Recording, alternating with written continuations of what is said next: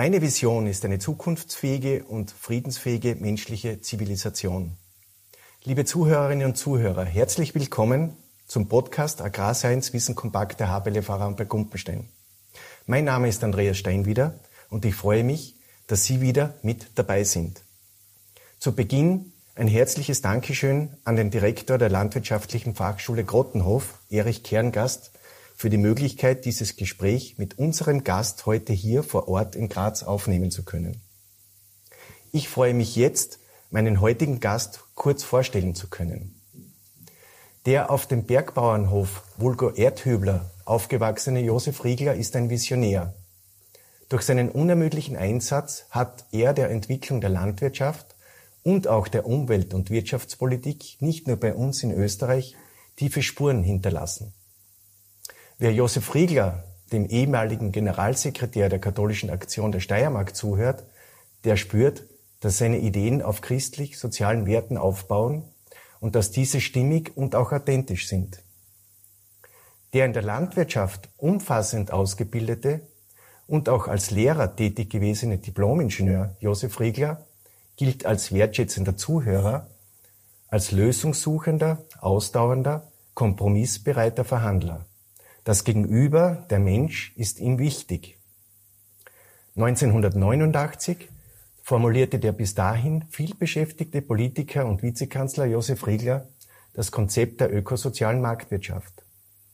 Dieses ganzheitliche Wirtschaftsmodell bringt Ökologie, Soziales und Wirtschaft in eine stabile und saubere Balance. Der Ehrendoktor der Universität für Bodenkultur und Mitbegründer des Global Marshall Plans, Dr. Josef Riegler, setzt dem weltweiten einseitigen Wachstumsdogma und der zügellosen liberalen Geldpolitik sowie allem Extremen seine Grenzen.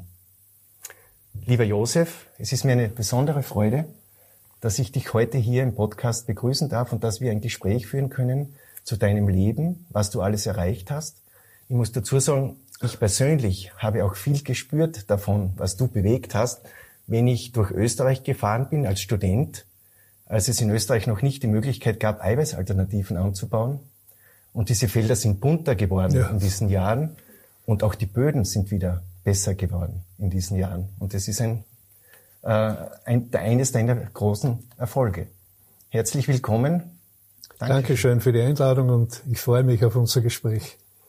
Lieber Josef, äh, vielleicht zu Beginn, ich habe mhm. versucht, ein bisschen bei deiner Kindheit an zu beginnen. Das Aufwachsen auf dem Bergbauernhof, das sicherlich nicht immer einfach war, auch aus deiner Geschichte heraus, du hast deinen Vater sehr früh verloren. Wie prägend war deine Jugend für das, was du dann geleistet hast? Naja, zunächst muss ich sagen, ich habe wahrscheinlich eine der spannendsten Lebensphasen in der menschlichen Geschichte überhaupt durchleben dürfen. Das heißt, in meiner Kindheit und Jugend und speziell auf unserem Bergbahnhof äh, gab es nur reine Gespann- und Handarbeit. Okay. Wir hatten damals noch keinen elektrischen Strom, nicht einmal einen Dieselmotor, sondern es wurde wirklich alles mit äh, Kuhgespann und mit menschlicher Handarbeit bewältigt. Und das hat sich dann gezogen bis zum heutigen digitalen Zeitalter. Also insofern habe ich alle technologischen Entwicklungs Stufen äh, in, in, meiner Lebensspanne äh, mitgemacht und mhm. zum Teil auch mitgestalten dürfen. Und auch äh, vom, vom gesellschaftspolitischen her. Ich bin ja hineingeboren, als Österreich nicht mehr existiert hat. Also es war das nationalsozialistische Deutsche Reich. Zweiter Weltkrieg. In, ich war nicht einmal ein Jahr alt, aber es hat sich einfach eingeprägt, wie meine Großmutter auf einmal geschrien hat, um Gottes Willen wieder Krieg. Und das war dann auch die Tragik unserer Familie. 1944 ist der Vater bei einem völlig unsinnigen Abwehrkampf in einem verlorenen Krieg ums Leben gekommen. Was wir wissen, du bist 1938 auf die Welt gekommen, genau. das heißt, du warst sechs Jahre, wie du deinen Vater verloren hast. Richtig, ich habe gerade begonnen, die erste Klasse Volksschule zu besuchen. Und mhm. eigentlich war das dann für unsere Rumpffamilie ein reiner Überlebenskampf. Darf ich fragen, ihr habt Milchkühe, Milchkühe gehabt ja. oder was habt ihr gehabt? Na, wir waren einfach, äh, wie damals äh, üblicherweise, eine, eine reine Selbstversorgerwirtschaft. Das heißt, äh, alles, was möglich war, hat man am eigenen Hof erzeugt. Äh, alle Getreidearten, Gemüse, Hackfrüchte, Obst, Flachs, äh, damit man Leinen gehabt hat, okay. Schafe und, mhm. und ähm, es ist, bei uns war es der kleinste Bergbauernhof im Möschitzgraben und der allersteilste. Mhm. Äh, das heißt, wir hatten Murbodener Rinder, logischerweise, okay. das Universalrind. Mhm. Und äh, alle Zugarbeiten sind mit dem Kuhgespann äh, bewältigt worden. Das heißt, die Kühe waren das Universaltier. In erster Linie Zugvieh. Dann haben sie auch Milch produziert und Kälber. Und die Kälber waren dann halt wieder etwas weniges, was man dann auch äh, verkaufen konnte und, und ein bisschen Geld hereinbringen konnte. Und dieser Überlebenskampf hat eigentlich gedauert bis, äh, man kann sagen, bis 1950. Okay. Äh, 1950 war ein besonders schwieriges Jahr. Äh, wir hatten zwischendurch einen, eine Art Wirtschafter. Das heißt, die, die Großmutter hat gemeint, wir brauchen einen Vorhauser, der so lange das führt, bis ich in der Lage bin, den Hof zu übernehmen. Mhm. Äh, mit dem ist es menschlich nicht gegangen.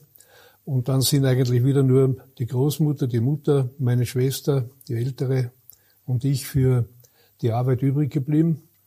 Dann ist die Mutter krank geworden, die Großmutter gestorben. Also wir haben in diesem Sommer meine um sechs Jahre ältere Schwester und ich den ganzen Sommer die Arbeit allein bewältigen das heißt, müssen. du warst zu dem Zeitpunkt zwölf Ich war zwölf Jahre alt, und ja. die Schwester war 18? Die war 18, genau. Okay. Das heißt, bei mir war es halt äh, arbeiten, dann in die Schule gehen. Das heimkommen. war damals die Hauptschule? Nein, Volksschule. Volksschule. Ich konnte nur acht Jahre Volksschule okay. in St. Peter besuchen, was anderes war nicht möglich. Und dann bist du in eine Fachschule gekommen, oder? Dann Später. bin ich 1955 äh, in die Fachschule Grottenhof. Ja, da treffen und, wir uns heute wieder. Genau, und dann Raumberg ja. und dann eben äh, das Studium an der BOKU. Aber also für heutige Verhältnisse war es natürlich eine brutale Kindheit und Jugend. Für mein persönliches Erleben war es einfach spannend. Und in, es war in sich so, die Arbeit war ja, habe ich ja nicht als Belastung empfunden, sondern ich habe mich immer gefreut als Bub, wenn ich etwas Neues tun durfte. Okay. Und ich habe da mit äh, elf Jahren äh, schon permanent mit der, mit der Hand, also mit der Sense mitgeholfen, äh, die Wiesen zu mähen und, und alle anderen Arbeiten, die dazugehören. Und das, ich glaube schon, das hat einfach äh, in mir eine gewisse Ausdauer und, und Zähigkeit grundgelegt. Und das war halt immer so, dass ich eigentlich immer das Gefühl haben musste, dass ich was leiste. Ja. Das ist von der Kindheit geprägt und das hat mich das Leben durch begleitet. Und du hast ja schon eine schwere Kindheit gehabt, dieses Gottvertrauen, das man bei dir rausspürt, das hat sich durch, trotzdem durchgezogen. Also du hast das nicht verloren, oder? Auf jeden Fall. Gut, das war, glaube ich, schon auch die Prägung durch meine Großmutter. Das war für mich eigentlich die, die stärkst prägende Person. Den Vater habe ich ja kaum gekannt. Ja. Also ich war nicht einmal drei Jahre, als er in den Krieg einziehen musste. Und ich habe ihn dann zweimal kurz gesehen als Fünfjähriger, äh, wo er auf Kurzarbeit heimgekommen ist. Und die, die Großmutter war halt eine, eine einfach durch und durch christlich geprägte Persönlichkeit und eine, eine sehr gescheite Frau und eine mit ungeheuer viel Wissen, mhm. äh, Naturheilkunde und, und alles mögliche. Also ich glaube, von ihr habe ich sehr viel mitbekommen okay. und auch dieses Grundvertrauen. Und dann ist die Fachschule gekommen und dann die äh, Raumberg. Also naja, mit der Fachschule, es war ja auch interessant. Ich habe ja nach den acht Jahren Volksschule einfach mal daheim mitgearbeitet. Drei Jahre, glaube ich, oder so. Genau, inzwischen hat meine Schwester geheiratet gehabt, den Hof übernommen. Damit war also der Überlebenskampf war damit überwunden. Ja. Und gut, ich habe halt daheim mitgearbeitet. Mein Schwager und ich haben dann Holzschlägerungsarbeiten übernommen. Also es hat schon der Zuerwerb begonnen. Und dann ist ein Cousin von mir, ein gewisser Hans Probst, auf Besuch gekommen und gesagt, du, du musst aus deinem Leben etwas machen. Und der hat mir empfohlen, nachdem er selbst auch äh, in Hafendorf äh, die Schule Grottenhof ja. besucht hat, gesagt, melde dich dort an. Und das war eigentlich, hat der Jahrgang schon begonnen gehabt. Ich habe mich dann angemeldet, bin dann verspätet aufgenommen worden und das war für mich eigentlich die, die Weichenstellung äh, für mein Leben. Ganzes Leben ja. ja, es hat sich dann herausgestellt, dass ich sehr leicht lerne. Und dann ein Jahr später hat er gesagt, du, äh, es kommt jetzt eine Schule nach Ramberg, die vorher in Seefeld war, melde dich dort an.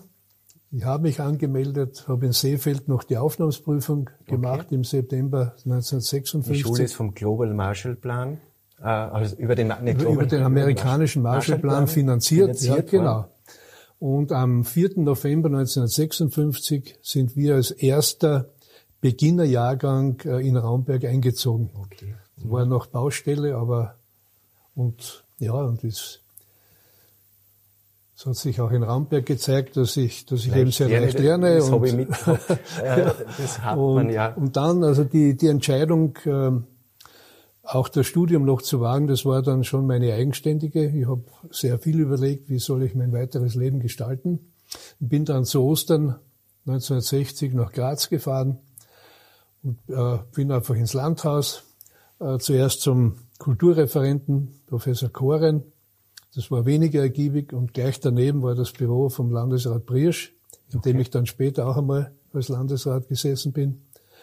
Und das war wirklich ein Mensch, der einfach mir zugehört hat und konkret, ja, gut, wir werden dir helfen.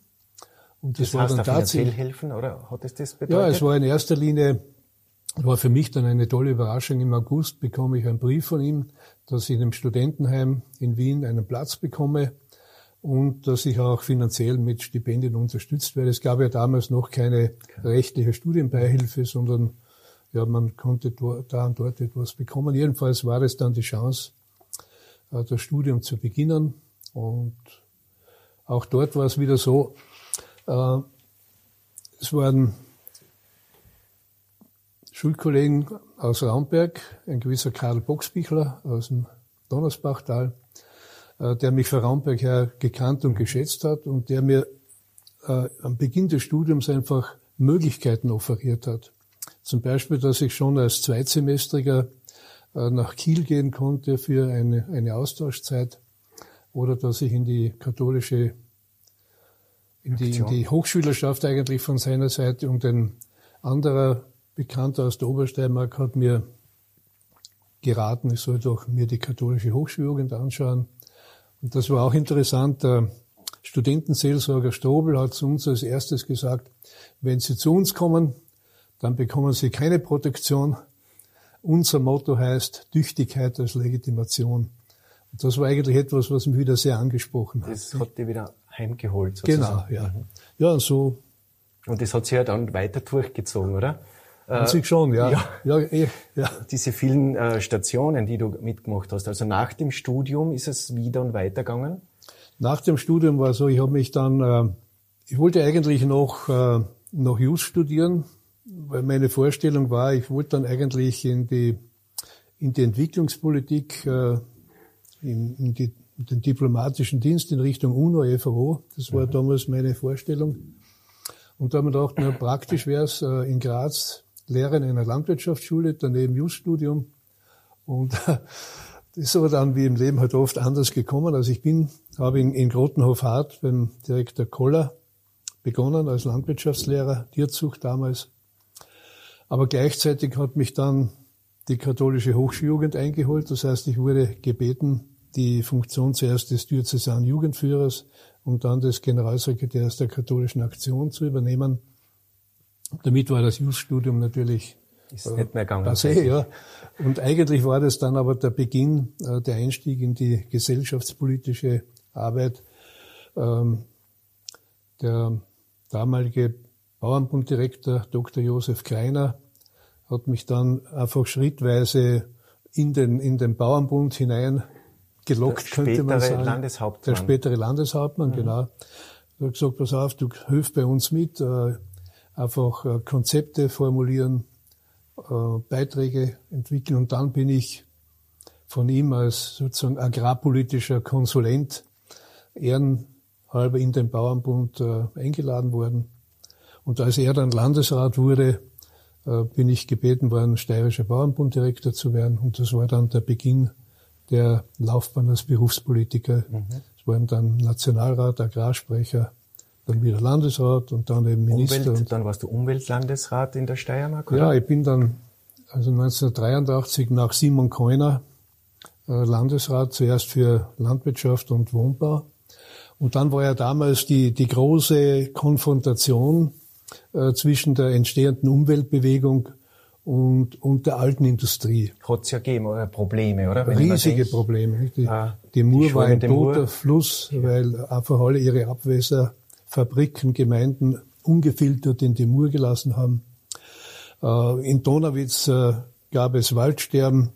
Saurer Regen. In den Fleischfarbenbetrieben der Oststeiermark gab es Probleme mit den Flüssen in der Ziegelindustrie. Also es waren viele, viele wirklich große, gravierende Umweltprobleme. Und das war prägend für dich, oder? Dann für, ja, für die und da war eben die, die Frage, naja gut, wie gehen wir mit dieser neuen politischen Herausforderung um? Zuerst war die Rede einfach im Landtag einen Umweltsprecher zu installieren. Und dann hat aber jemand in der Beratung gesagt, na, das ist zu wenig. Wir brauchen in der Regierung jemanden, der ausdrücklich für die Umweltbelange zuständig ist. Und da ist eben dann äh, diese Aufgabe auf mich zugekommen. Und das, das war wirklich, wirklich herausfordernd. Ich war gerade mal zwei Wochen in der Funktion. Und dann war das große Drama in Graz mit, mit dem Zustand der Mur. Es hat auf, die Mur ist mit Schaumkronen durchgeronnen und sagt, ah, das, das, das, da muss was gehen. Ähm, es war in Graz ein neu bestellter Bürgermeister, Alfred Stingl von der SPÖ. Ja. Äh, wir haben uns äh, sehr rasch zusammengetan und haben gesagt, wir wollen das gemeinsam angehen. Dann gab es einen Murgipfel. Ich hatte großartige Beamte. Und so ist uns gelungen, einfach ein, ein Zehn-Jahres-Programm aufzustellen für alle Industriebetriebe, für Gemeinden, wann sie welche Schritte zu setzen haben. Und in zehn Jahren war die Mur wieder grün. Mhm. Und das war eigentlich für mich auch dann der entscheidende Punkt für das spätere Konzept der ökosozialen Marktwirtschaft, weil der größte Beschmutzer der Mur war die Papierfabrik Leikam in Gradkorn, heute Sappi. Mhm. Und äh, wir hatten dann eine Aussprache mit dem Generaldirektor und seinen Vorstandskollegen. Äh, meine wichtigsten Beamten waren mit und als dann der zuständige Hofrat gesagt hat, Herr Generaldirektor, Sie haben den Bescheid nicht eingehalten, den Bescheid haben Sie nicht, den Bescheid haben Sie nicht eingehalten. Sie machen einfach, was Sie wollen.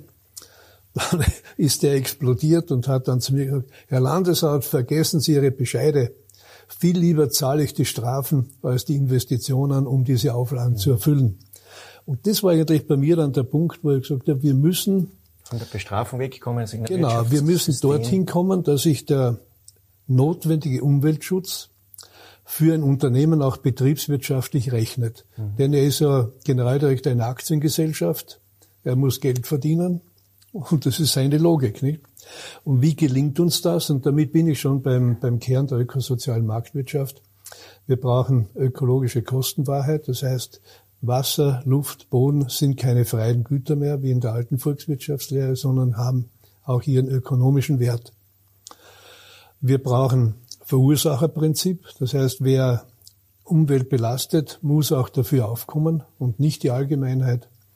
Und wir müssen einfach insgesamt äh, Steuern, Abgaben, Förderungen so umbauen, dass sich der Umweltschutz rechnet. Das und das ist, eigentlich bis heute das, aktuell, das Grundproblem. Genau, das aktuellst, aktuellst, bis jetzt zur, zur Klimakonferenz in Dubai. Ja. Jetzt beginnt auch die große Welt schön langsam mit, mit fast 40 Jahren Verspätung äh, auf dieses Prinzip einzusteigen. Und du hast dann praktisch in deiner Zeit, wie du äh, Vizekanzler warst, da ist ja dann die, die ökosoziale Marktwirtschaft in Österreich so transparent geworden oder ja. hat sich dann eigentlich ab diesem Zeitpunkt begonnen durchzusetzen? Das waren eigentlich zwei Schritte. Der erste war als Landwirtschaftsminister ähm, die ökosoziale Agrarpolitik. Aus dem Jahre 88. Also ich bin im Jänner 87 Landwirtschaftsminister geworden. Ich habe äh, mitgebracht eben meine Erfahrung als Umweltlandesrat und vorher als Deck des österreichischen Bauernbundes das Programm Lebenschancen im ländlichen Raum. Der Vorgängerminister war der Heiden, oder? War diplomatischer Heiden und kurze Zeit dann noch Erich Schmidt, aber lange Zeit war er Minister Heiden und das war eine, eine Zeit der Blockade. Ja. Also es war nur Konfrontation und daher war der Fonds hat es da gegeben, oder? Den Milchwirtschaft, also ich komme von ja, Milchbauern. Ja, ja. Das war ja alles schön Es war alles strengstens Es war eigentlich war es Kriegswirtschaft. Ja, schon reguliert bis ins Letzte. Aber es war eben vor allem auch, äh, Minister Heiden hat in erster Linie äh, macht- und gesellschaftspolitisch versucht, äh, die Interessenvertretung der Bauern möglichst weit auszuschalten. Und daher ist einfach in Wahrheit vieles stecken geblieben. Also ich habe gewusst, ich war ja Agrarsprecher, habe das alles verhandelt mit ihm auch über Nächte und Wochen und was ich. Aber ich gewusst, ich bin in einer furchtbaren Situation. Äh, das Budget war eine Katastrophe, das zur Verfügung stand. Als Landwirtschaftsminister. Als Landwirtschaftsminister, mhm. ja. Und daher habe ich auch in den Regierungsverhandlungen 1986, 87, als eben dann das Kabinett Waranitzky MOK gebildet wurde, ja. erklärt, dass ich brauche ein völlig neues Budget. Da bin ich zunächst ausgelacht worden von meinem sozialistischen Gegenüber. Äh, aber es ist dann gelungen, durch wichtige Persönlichkeiten dem Bundeskanzler Waranitzky zu vermitteln, ohne eine Neugestaltung der Landwirtschaftspolitik und des Agrarbudgets wird es keine Koalition geben. Und daraufhin ist dann im Jänner Bewegung hineingekommen und ich habe gesagt, ich möchte ein komplett neu konzipiertes Budget haben, eine neu konzipierte Agrarpolitik. Dafür verpflichte ich mich, dass das Budget stabil bleibt, mhm. dass wir keine Nachtragsforderungen, wie das früher der Fall war, brauchen werden. Und das ist letztlich gelungen.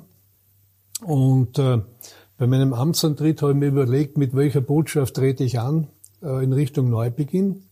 Und habe gesagt, wir müssen völlig neu starten. Wir müssen wirtschaftlich besser werden. Landwirtschaft plus verarbeitender Sektor. Wir müssen ökologisch auch unsere Verantwortung wahrnehmen. wahrnehmen. Fruchtfolge, Bodenfruchtbarkeit und so weiter. Und mein Ziel ist eine sozial orientierte bäuerliche Landwirtschaft. Das heißt, wir müssen auf die kleineren, auf die Benachteiligten mehr Rücksicht nehmen. Bergbauernförderung. Ja, zum Beispiel Beginn der Bergbauernförderung. Äh, die sozial- und familienpolitischen Maßnahmen waren mir dann ganz wichtig. Da habe ich dann als Vizekanzler sehr viel Pensionssystem tun können. und solche genau. Dinge. Mhm. Also, wo ich besonders stolz bin, die, als Bundesparteiobmann, als Vizekanzler habe ich einfach die Frechheit gehabt, ja, ähm, mit Initiativen, ohne dass ich meinen Parteivorstand gefragt hätte, denn dort hätte ich nie die Zustimmung bekommen. In der eigenen Partei? In der eigenen Partei, ja. Ähm, bin einfach mit Initiativen in die Öffentlichkeit gegangen. Das war ein zweites Karenzjahr unter Einbeziehung von Bäuerinnen und Selbstständigen. Die hatten ja vorher gar nichts in der Richtung. Genau. Dann äh, die Anhebung der, der Kleinstrenten. Das war also diese Ausgleichszulage äh, vier Jahre hintereinander plus 500 Schilling von 5.500 auf 7.500. Das haben gerade die bäuerlichen Familien haben dadurch irrsinnig viel äh, gewonnen, ja, sind aus der Armut herausgeführt worden. Und äh, die Umwandlung eines hilflosen Zuschusses in das abgestufte Pflegegeld, das waren also wirkliche Meilensteine, familien- und sozialpolitisch, die bis heute Gültigkeit ja, haben. Und ja. wir haben gesagt, allein dafür hat es sich gelohnt, äh, oder das zu tun. Ja, 20 Jahre in der Politik tätig zu sein. Ja, das sehr viel Energie kostet, oder? Politisches Energie Arbeiten. hat alles gekostet. Ich habe dann gesagt, eigentlich war es ja so, dass man 90 Prozent der Energie gebraucht hat, um überhaupt Widerstände zu überwinden. Mhm. Aber wenn was gelungen ist, dann war es auch schön. Ja, es ist dann natürlich, äh, du, es war ja dann, äh, du bist dann abgewählt worden als, als äh, auch als Bundesparteiobmann. Es ist dann Busseck gekommen, oder? Ja, ja es war dann so, ich habe ja eine Wahl geschlagen. Ja, eigentlich war war es eine nicht, nicht gewinnbare Situation. Ja. Äh, der Eintritt der ÖVP in eine Koalition mit der SP ist von einem Teil der bürgerlichen Wählerschaft einfach abgestraft worden. Ja. Das haben wir aus der Meinungsumfragen schon gewusst, aber trotzdem war die Hoffnung, wir, wir werden das irgendwie hinkriegen. Dann war die Polarisierung. Äh, Branitzky war Bundeskanzler und gleichzeitig de facto auch Bundespräsident nachdem äh, Bundespräsident Waldheim mehr oder weniger in der Hofburg isoliert war. Mhm. Und auf der anderen Seite ist mit, mit Jörg Haider eine politische Rakete gestartet. Ja. gestartet. Und in, in, in dieser Sandwich-Situation waren meine Chancen offensichtlich gering. Äh, die Hoffnung mit dem Modell der ökosozialen Marktwirtschaft äh, Wähler anzusprechen, hat sich leider nicht erfüllt. Also es war eine wirklich schmerzliche Wahlniederlage im Oktober 90. Und ich habe mich daraufhin entschieden, ich möchte noch einen geordneten Übergang, Regierungsverhandlungen, die sind erfolgreich gelungen, Organisationsreform in der Partei und dann Personalweichenstellung für die Zukunft. Und ich habe daher selbst den Parteitag ein Jahr vorgezogen und erklärt, dass ich nicht mehr kandidiere und dass eben dann Erhard Busseck als Franz Kandidat. Fischler dann auch, oder? Den Franz Fischler habe ich als Landwirtschaftsminister in die Regierung geholt, als ich Vizekanzler okay. wurde. Das okay, war also schon Zeit vorher, mhm. im April 89. Also ich habe damals ähm, neu in die Regierung geholt äh, Wolfgang Schüssel als Wirtschaftsminister, Erhard Busseck als Wissenschaftsminister und Franz Fischler als Landwirtschaftsminister. Mhm. mhm. Und so waren wir eigentlich ein, ein neues Viererteam, ähm, das dann noch das schon doch eine, eine, eine neue Note hineingebracht hat. Ja. Ich glaube, Franz Fischler ist ja dann auch verantwortlich gewesen, dass sozusagen auf europäischer Ebene einiges umgesetzt worden ist von deinem Gedanken, Richtig. oder? Na, Franz Fischler hat dann als Landwirtschaftsminister den, den begonnenen ökosozialen Weg großartig weiterentwickelt ja. und ausgebaut. Vor allem war es dann äh, diese sprunghafte Entwicklung des biologischen Landbaus. Als ich Minister wurde, im Jänner 87, gab es ungefähr 600 Biobauern in Österreich. Und die waren, Verrückte sozusagen. Die waren, die waren, genau, waren die Verrückten, waren die Exoten, ja. äh, die ja, nicht ernst genommen wurden. Und ich habe dann gesagt, nein, wir beginnen, äh, den biologischen Landbau zu unterstützen und zu fördern. Ich war der erste Minister weltweit, glaube ich, der das gemacht hat. Wir haben zuerst begonnen, mal die Organisationen zu unterstützen. Und Franz Fischler hat dann äh, die, die Direktförderungen für die Biobauern eingeführt. Und man muss sich vorstellen, 1987 600, äh, 1900 93 über 20.000. Ja. Also das war ja ein riesiger Sprung. Äh, Franz Fischler hat dann auch in der Logik der ökosozialen Agrarpolitik äh, das ÖPUL aufgebaut, also diese Bezahlung von Umweltleistungen durch Bauern, und zwar die direkte direkt äh, zugeordnete Bezahlung. Das war eigentlich ökosoziale Marktwirtschaft in Reinkultur. Ja, ja. Und wie wir gesehen haben, dieses Ölpool war dann unsere ganz, ganz große Chance innerhalb der gemeinsamen Agrarpolitik, dass Österreich in seiner kleinbäuerlichen Struktur äh, sich erhalten konnte. Ja. Und das zweite große war eben die Ausgleichszahlungen für die Bergbauerngebiete, also mit diesen zwei Säulen und der gesamten ländlichen Entwicklung haben wir unseren ökosozialen Weg innerhalb der Europäischen Union sehr erfolgreich durchsetzen können. Und damit ist es auch gelungen, äh, dementsprechend Geldmittel auch für so Österreich ist es, genau. in relativ hohen Ausmaß, muss man sagen, auch ja. zu lukrieren, oder? Da hat Österreich eine Sonderstellung innerhalb der und eben nur aufgrund des ökosozialen Konzeptes. Ähm, für die meisten Mitgliedstaaten ist es so, äh, sie bekommen die, die Direktzahlungen, die die EU in Form der Flächenprämien vergibt und damit hat sich's im Großen und Ganzen. In Österreich machen diese EU-Direktzahlungen nur etwa ein Drittel der Gesamtleistungen für die Landwirtschaft aus und zwei Drittel sind ländliche Entwicklung. Ja. Ländliche Entwicklung heißt aber, 50 Prozent der Mittel zahlt die EU, die anderen 50 Prozent zahlt die Republik und zwar ja. wieder aufgeteilt, 60 Prozent der Bund, 40 Prozent die Länder. Das ist damals 1995 beim EU-Beitritt so festgelegt worden und dadurch lukriert Österreich überverhältnismäßig viel aus der gemeinsamen Agrarpolitik, eben dadurch, dass wir nicht nur die EU-Direktzahlungen haben, sondern vor allem die gemeinsam finanzierte ländliche Entwicklung, wobei dort der Großteil das Umweltprogramm und die Ausgleichszahlungen für die Bergbauernbetriebe ausmachen. Wenn man jetzt zur ökosozialen Marktwirtschaft noch die ein bisschen kurz die ja. Ziele äh, eingehen. Äh, um was geht's dir da dabei? Was sind die Grundpfeiler der ökosozialen Marktwirtschaft?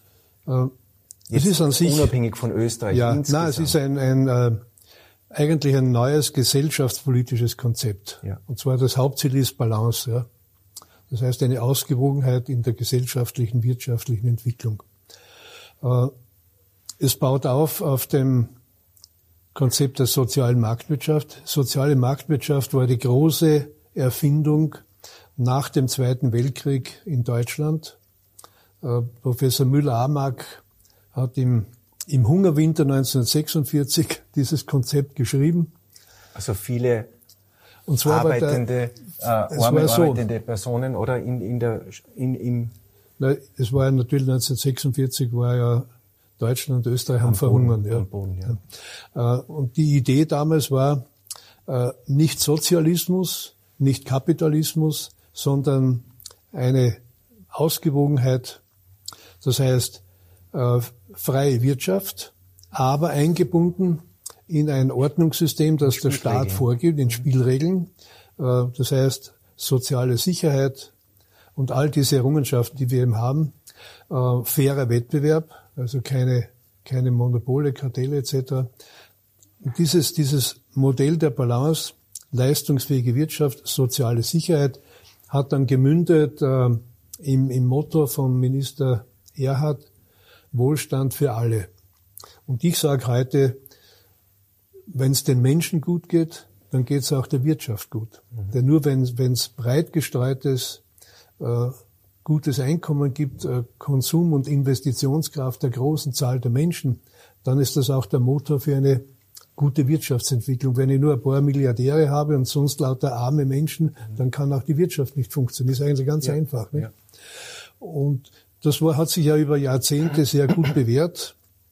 Nur neu ist dann dazugekommen, dass wir eben immer mehr äh, Umwelt- und Klimaprobleme bekommen das heißt, haben. haben die Ressourcen über, was ich jetzt äh, neu hinzugeführt habe, war eben, dass wir nicht nur Wirtschaft und Arbeit in Einklang haben, sondern dass wir auch den Schutz der Umwelt und den Schutz des Klimas dazu bekommen. Dann sind wir wieder dort. Umweltschutz muss sich rechnen, mhm. Klimaschutz muss sich rechnen. Und ich habe dann das Motto geprägt, lasst den Markt die Umwelt schützen. Das war 1989. Äh, indem wir eben genau das, was ich schon erwähnt habe, ökologische Kostenwahrheit, Verursacherprinzip, Umbau, Steuern, Abgaben und Förderungen. Gerade jetzt wieder ein Thema, ja, auch in Österreich wieder, die, ja, die Kontrolle äh, der Subventionen, wie weit sind sie klimawirksam, wie weit sind sie klimaschädlich. Oder was jetzt in Dubai gelungen ist, ist ein weltweiter Durchbruch, erstmals in diese Richtung. Oder die EU hat heuer im April äh, ein neues Programm beschlossen, das ab 2026 wirken wird. Das ist reine ökosoziale Marktwirtschaft, nämlich wir haben einen Preis, wenn wir CO2 produzieren und äh, das wird einfach den Umschwung bringen. Okay. Äh, über das werden wir dann später vielleicht eh noch reden, wo wir jetzt hier stehen. Äh, es ist Bohren dicker Bretter oft, oder? Ja, ja. Also vielleicht ist das eben wirklich auch ein Erbe meiner Kindheit, äh, die Ausdauer. Ja. Mhm. Haben oft Leute zu mir gesagt, sagen, warum, warum magst du das noch immer? Ich bin 1991 aus der Bundesregierung ausgeschieden und damals habe ich mir gesagt, ich möchte trotzdem meiner Idee treu bleiben. Und habe dann mit Freunden das Ökosoziale Forum gegründet, zuerst in Österreich, dann in Europa. Dann ist äh, durch glückliche Begegnungen. Franz Josef Rademacher, ein begnadeter deutscher Wissenschaftler, ja. äh, haben wir gesagt, ja, es gab ja schon von El Gore die Idee Global Marshall Plan. Genau. Haben gesagt, ja, das wäre es, äh, einen Global Marshall Plan, aber in Kombination mit einer weltweiten ökosozialen Marktwirtschaft. Also das war quasi die neue große Vision, die wir 2003 erstmals formuliert haben. Und dann sind wir eben drangegangen, äh, diese Idee einfach, äh, wo immer es möglich war, einzubringen. In Regierungen, Parlamenten. Bis zur UNO? Genau. Und dann, auch das war wieder ein Glücksfall. Ähm, ich hatte einen persönlichen Freund, der damals äh, österreichischer Botschaft bei der UNO war. Und den habe ich angerufen und gesagt, du, könntest du uns helfen, dass wir, dass wir diese Idee äh, auch in die, in die UNO einbringen. Und das war ja damals äh, der Beginn, nachdem die Millennium-Entwicklungsziele damals gelaufen sind. sind. Ja, die Frage, wie geht es dann weiter? 2018 oder was? So ja, äh, 2015 15, war es dann. Ja, okay. die, die, die Millennium-Ziele waren 2002 bis 2015. Und dann hatten wir das Glück, dass mit dem damaligen UNO-Generalsekretär Ban Ki-moon ein, ein wirklich hervorragender UNO-Generalsekretär tätig war, ähm, der es auch gut verstanden hat, diese Geschichte gut aufzubereiten, äh, mit, mit einem äh, High-Level-Panel hat es geheißen, also mit wenigen hochkompetenten Menschen aus der ganzen Welt. Und dort ist es gelungen, äh, auch unsere Ideen in diese Diskussion hineinzubringen. 2015 war dann für mich ein wirklich beglückendes Jahr. Es waren drei Dinge. Zuerst war die Enzyklika Laudato Si von Papst Franziskus, Franziskus ja. der also dieses Thema äh, Umwelt und soziale Gerechtigkeit stark in die Welt eingebracht hat. Dann im September 2015 der Beschluss der nachhaltigen Entwicklungsziele, 17 Ziele, 17 Ziele in dem ja. unser Konzept eigentlich vollinhaltlich Voll, abgebildet ja. ist. Und dann war noch im Dezember 2015 der Durchbruch in Paris äh, mit dem Klimavertrag von Paris, mit der Festlegung 1,5 Prozent Erderwärmung als Obergrenze. Und eigentlich hat das jetzt in Dubai eine wirklich äh, gute Fortsetzung gefunden, ja, dass man gesagt, ja, erstmals äh, wurde weltweit anerkannt, dass äh, der Einsatz fossiler Energie äh, beendet werden muss, mhm. denn sonst bringen wir unser Klima und uns selbst um. um ja. Und dass das gerade im, im in Erdöleck der Welt gelungen ist, war das natürlich schon... vorher schon ein bisschen witzig ausgeschaut, ja, ehrlich ja, gesagt, aber, aber offensichtlich war das auch wieder eine Chance, gerade okay. dort dieses Thema äh, dann durchzubringen. Also insofern hat sich da jetzt schon einiges durch die Beharrlichkeit Belegt. letztlich bewährt und, und hat sich auch gelohnt. Ja. ja. Äh, trotzdem gibt's aktuell schon zahlreiche Herausforderungen. Äh, wie geht's dir da damit, wenn ich an Ukraine-Krieg ja. denke, wenn ich an Zunahme des Extremen, kann man sagen, ja, des linken Extremismus und des rechten, verlieren der Mitte ein bisschen. Also die, wie geht's dir da? Die aktuelle Entwicklung äh, belastet mich irrsinnig, denn in Wahrheit, wenn man ein bisschen in Geschichte versiert ist, erinnert das stark an die Situation in den 1930er Jahren wo auch die, die Gesellschaft immer mehr auseinandergebrochen ist, wo es eigentlich nur mehr gegenseitige Feindschaft gegeben hat. Geht es uns so schlecht aktuell, dass da, wir das jetzt, dass das Bei uns kann? überhaupt nicht, bei uns überhaupt nicht. Man, es ist, man muss das auseinanderhalten, ja. Ähm, Österreich ist ja eines der wohlhabendsten Länder der Welt. Und gerade jetzt gab es eine, eine Studie, äh, die besagt hat, wir sind wahrscheinlich das sozialpolitisch höchst entwickelte Land der Welt überhaupt mit unserem gesamten Sozial- und Gesundheitssystem. Ein Drittel äh, unserer, unserer Wirtschaftsleistung geht in diesem Bereich. Sondern das Problem ist einfach, dass, dass das demokratische Leben ähm, in eine große Krise hineingedrängt wurde. Weil das wir satt sind? Oder was ist der nein, Grund? es ist, es ist einfach offensichtlich, ist man zu der Auffassung gelangt, es genügt einfach, auf den anderen reinzuhauen, um dann Wahlen zu gewinnen. Das heißt, es wird, es wird nur mehr versucht, äh, sich gegenseitig umzubringen, auf gut steirisch gesagt, und der frühere Wiener Bürgermeister Heupel hat vor wenigen Tagen, ich habe das im Radio zufällig gehört, genau das gesagt, was ich mir schon seit, seit Jahren eigentlich denke.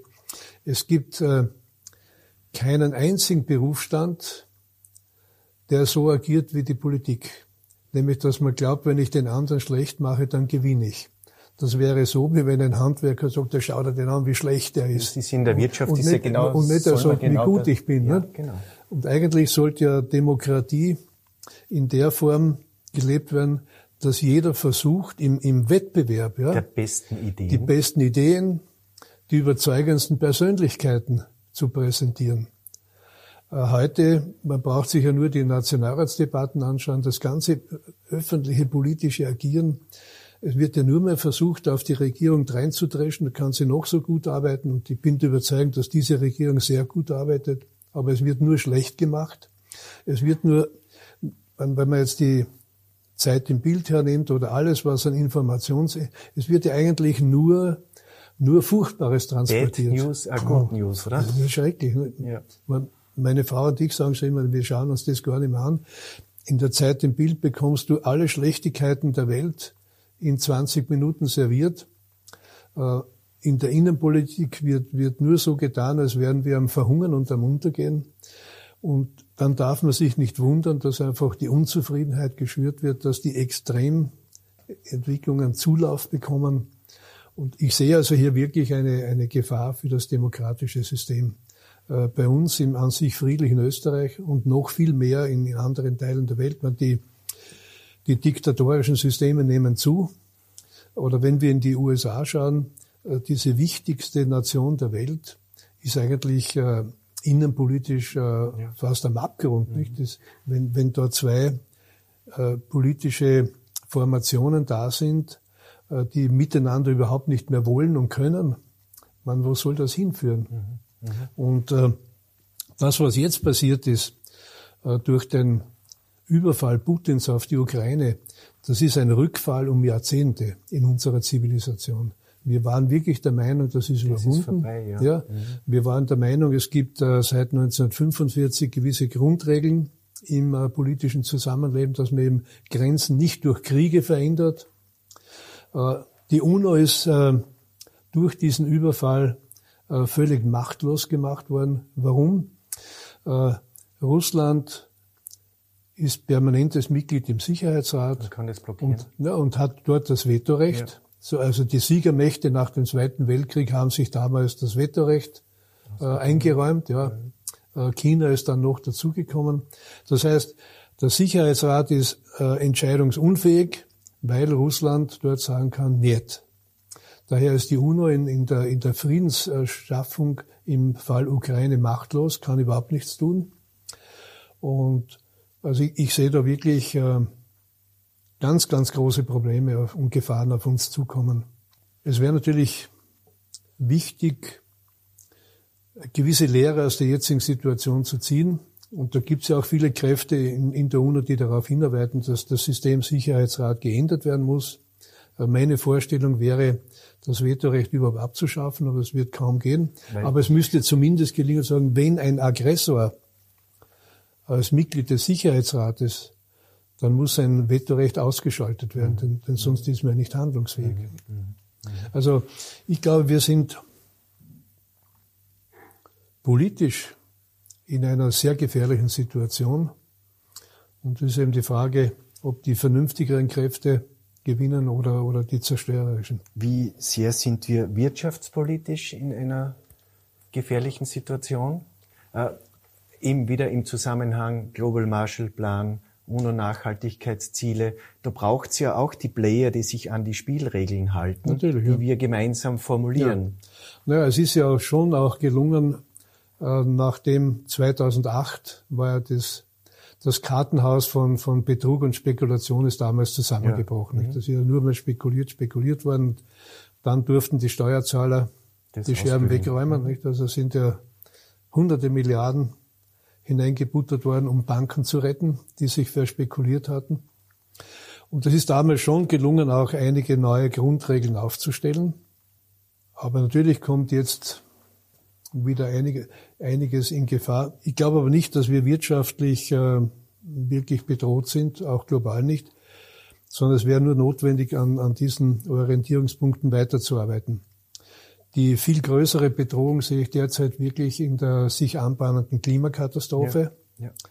Denn äh, das geht jetzt auf, auf einmal wahnsinnig schnell. schnell ja, viel schneller, als man das überhaupt vermuten konnte. Mhm. Das heißt also, das, was wir durch die massenhafte Verbrennung von fossilen Energiestoffen, also Kohle, Erdöl, Erdgas.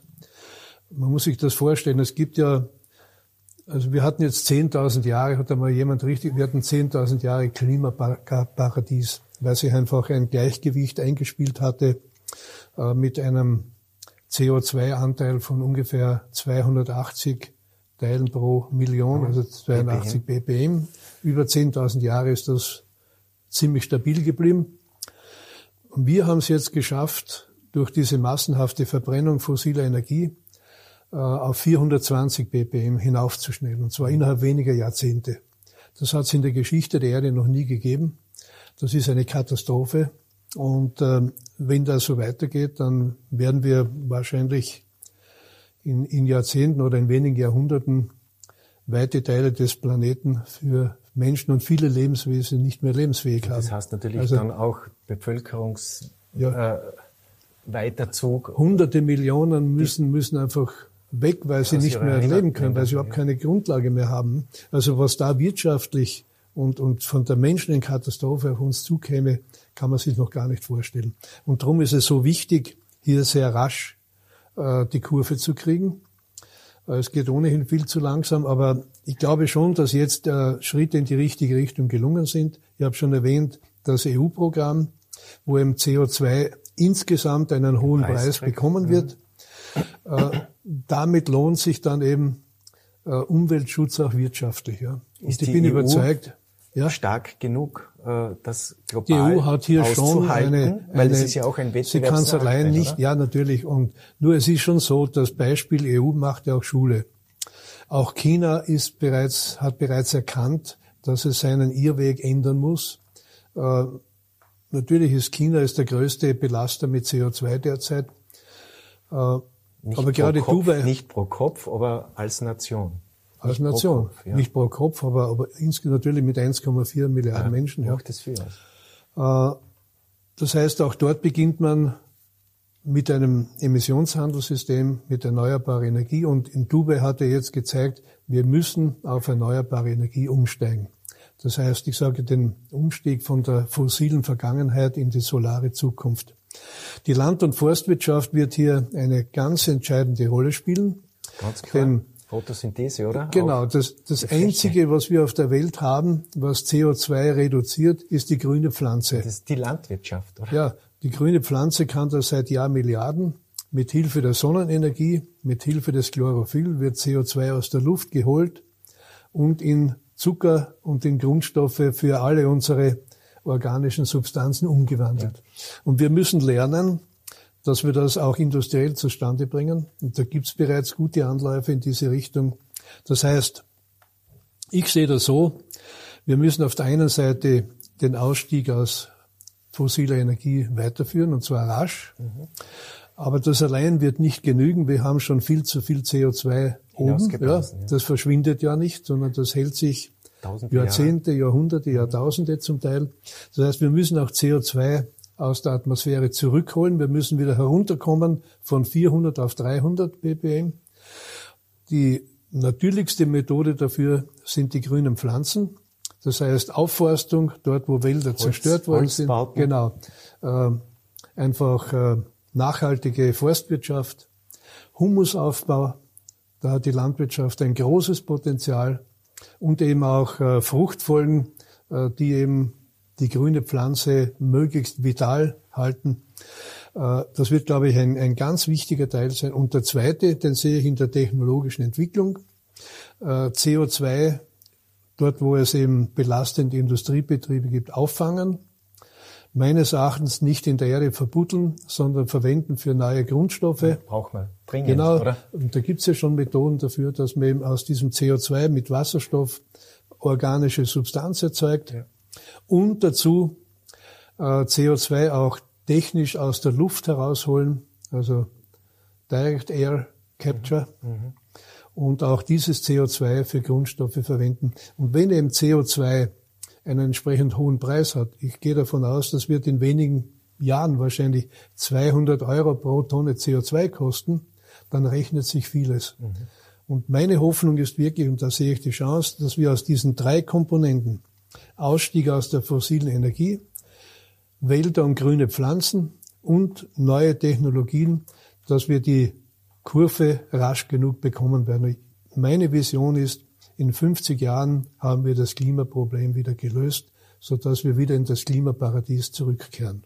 Was heißt ökosoziale Marktwirtschaft für mich als Einzelperson? Was kann ich da äh, umsetzen, tun? Entscheidend ist immer die Einzelperson. Ja. Und das ist auch das Schöne daran. Ähm, jeder, jeder ist verantwortlich. Wir müssen uns vorstellen als ein riesiges Mosaik. Und da gibt es eben größere Mosaiksteine, kleine und ganz kleine. Und die ganz kleinen sind wir als einzelne Menschen. Aber wir sind die meisten, ja. Wir sind äh, neun Milliarden Mosaiksteinchen auf der Welt. Und wenn jedes Steinchen entsprechend handelt, ist das eine riesige Wirkung. Was heißt das konkret? Äh, jeder hat seinen ökologischen Fußabdruck. Äh, wie verhalte ich mich als Konsument? Schaue ich, dass ich hier möglichst im natürlichen Kreislauf mich bewege. Ich kann auch als Städter am Bauernmarkt einkaufen und mhm. muss nicht das aus Südamerika oder Südafrika importierte saisonal, Obst. Ja. Ich kann saisonal. Genau. Eben, saisonal leben. Mit welcher Art von Energie äh, arbeite ich? Ja. Muss das fossil sein oder ist es gescheiter, Sonnenenergie zu verwenden? Wie ist mein Mobilitätsverhalten?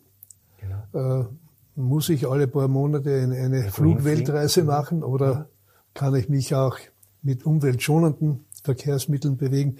Das sind also sehr, sehr viele Dinge. Und wie gesagt, in der Summe macht das den größten Effekt. Dann die Unternehmen, wobei die Unternehmen sind, die Industrie ist führend äh, in, in der Neuausrichtung, weil die ja den Kostendruck spüren. Ja, ja. Da ist also riesige, äh, ganz, ganz wichtig, politisch glaube ich, die wichtigste Ebene sind die Gemeinden, denn dort wird das konkrete Leben gestaltet. Äh, wie gehen wir mit dem Bodenverbrauch um? Ein ganz ja, heißes Thema. Ja. Wie gehen wir mit der, mit der Siedlungsentwicklung um? Versorgung, Entsorgung und natürlich auch, wie wie gestaltet sich das gesellschaftliche Zusammenleben, wobei wir hier Gott sei Dank in Österreich eine großartige Tradition haben, gerade in den ländlichen ja, lebt, Gemeinden. Man, wenn, ich, wenn ich denke, allein in den Katastrophenjahren, die wir jetzt äh, klimatisch hatten, äh, was hier die Feuerwehren an ungeheurer Arbeit leisten. Ja. Bei Tag und bei Nacht, seien es jetzt die Überschwemmungen, seien es im Winter die Katastrophen. Und wir haben Gott sei Dank eine in Österreich eine großartige Kultur des sozialen Zusammenhaltes, der Gemeinschaften, äh, des menschlichen Miteinanders. Und, an dem und dann geht es natürlich weiter in die politischen Gestaltungsebenen, wo, wo es um die Gesetzgebung geht, Land, Bund, Europäische Union. Und letztlich äh, sind wir, ob wir das wollen oder nicht, wir sind erstmals in der Geschichte eine Schicksalsgemeinschaft Menschheit. Das Klimaproblem ist global. Das ist ja. ja das ganze damit zusammenhängende Migrationsproblem ist global. Das können wir nur gemeinsam lösen, wenn wir Wege finden, dass überall auf dem Planeten Menschen menschenwürdig leben können. Und das war ja der Grundgedanke des Global Marshall Plan für eine ökos weltweite ökosoziale Marktwirtschaft. Und als wir begonnen haben im Jahr 2003, sind für Entwicklungszusammenarbeit äh, knapp 100 Milliarden Dollar aufgebracht worden und auf der anderen Seite ungefähr 600 Milliarden Dollar für, Rüstung. für Rüstung, für Krieg, ja, für Militär. Äh, jetzt haben wir eine Situation, dass wir für die Entwicklungszusammenarbeit, wenn wir die Ukraine-Hilfe wegrechnen, ungefähr 180 Milliarden Dollar aufbringen. Aber erstmals seit vorigem Jahr weitaus mehr als 2000 Milliarden Dollar für Rüstung, für Militär. Mhm. Das heißt also mehr als das Zehnfache.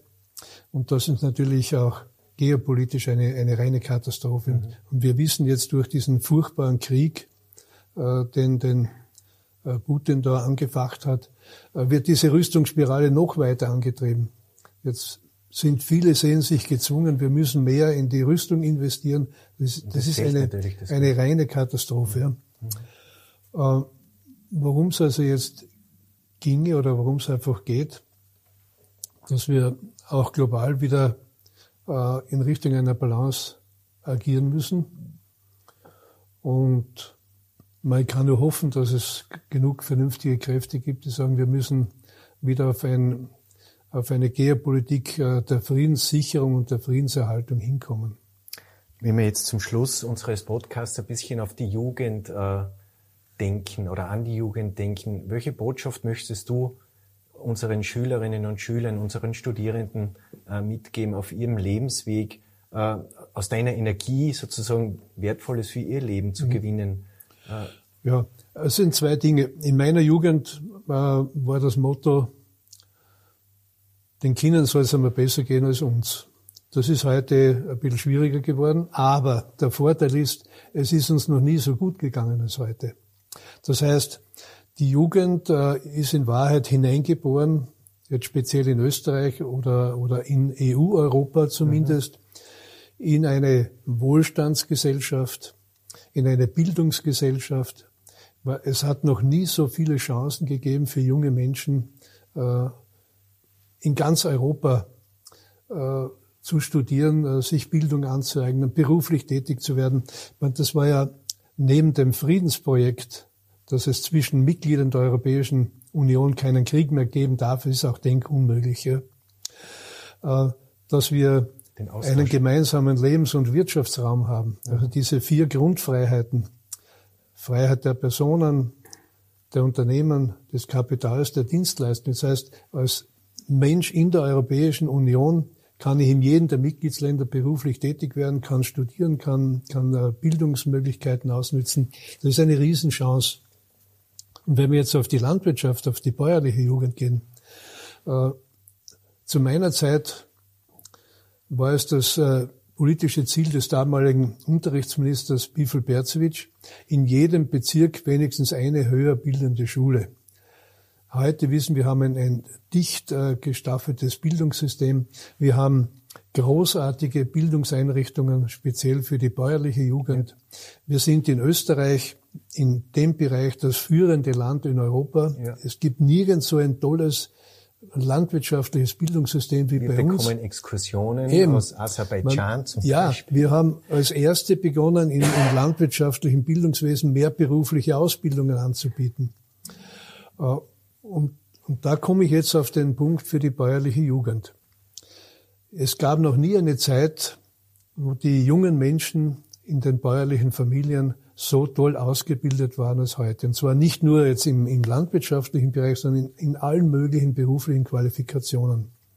Und meine Vision ist daher äh, nicht nur die, das traditionelle Leitbild bäuerlicher Familienbetrieb, also dass die Familie den Hof bewirtschaftet, sondern bäuerliches Familienunternehmen. Der Schwerpunkt muss auf Unternehmen gelegt werden. Das heißt, in einer Familie wäre es gescheit, sich zusammenzusetzen, sagen, welche beruflichen Qualifikationen haben wir? Vielleicht ist eine Bäuerin, die als Lehrerin ausgebildet war oder als, als Krankenpflegerin. Vielleicht ist der Bauer, der Bulme besucht hat. Sagen wir jetzt ja. ganz konkrete Beispiele, ja. Also, welche Qualifikationen haben wir? Zweitens, welche wirtschaftlichen Möglichkeiten haben wir in unserem Umfeld? innerhalb der Landwirtschaft, der Forstwirtschaft oder vielleicht von speziellen Dienstleistungen im bäuerlichen Bereich oder eben äh, Schwerpunkt in einem außerlandwirtschaftlichen, hochqualifizierten Beruf. Ich kann ja als Bäuerin Lehrerin sein. Das heißt, der Nebenerwerb ist ja nicht mehr jetzt irgendwo Hilfsarbeiter werden, sondern ich kann meine berufliche Qualifikation voll ausleben und gleichzeitig den Hof wirtschaftlich, technologisch vernünftig betreiben.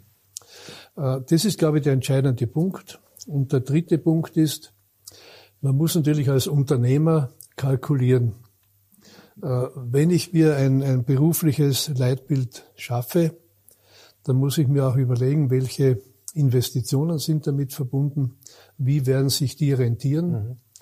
Mhm. Äh, das heißt also auch hier darauf achten, dass man nicht unüberlegt Fehlinvestitionen vornimmt. Das war manchmal der Untergang für bäuerliche Betriebe, dass sie sich massivst verschuldet haben, ja, äh, vielleicht auch mit zu wenig äh, durchdachten, totalen und, und relativ rasch äh, folgenden totalen Betriebsumstellungen. Ja.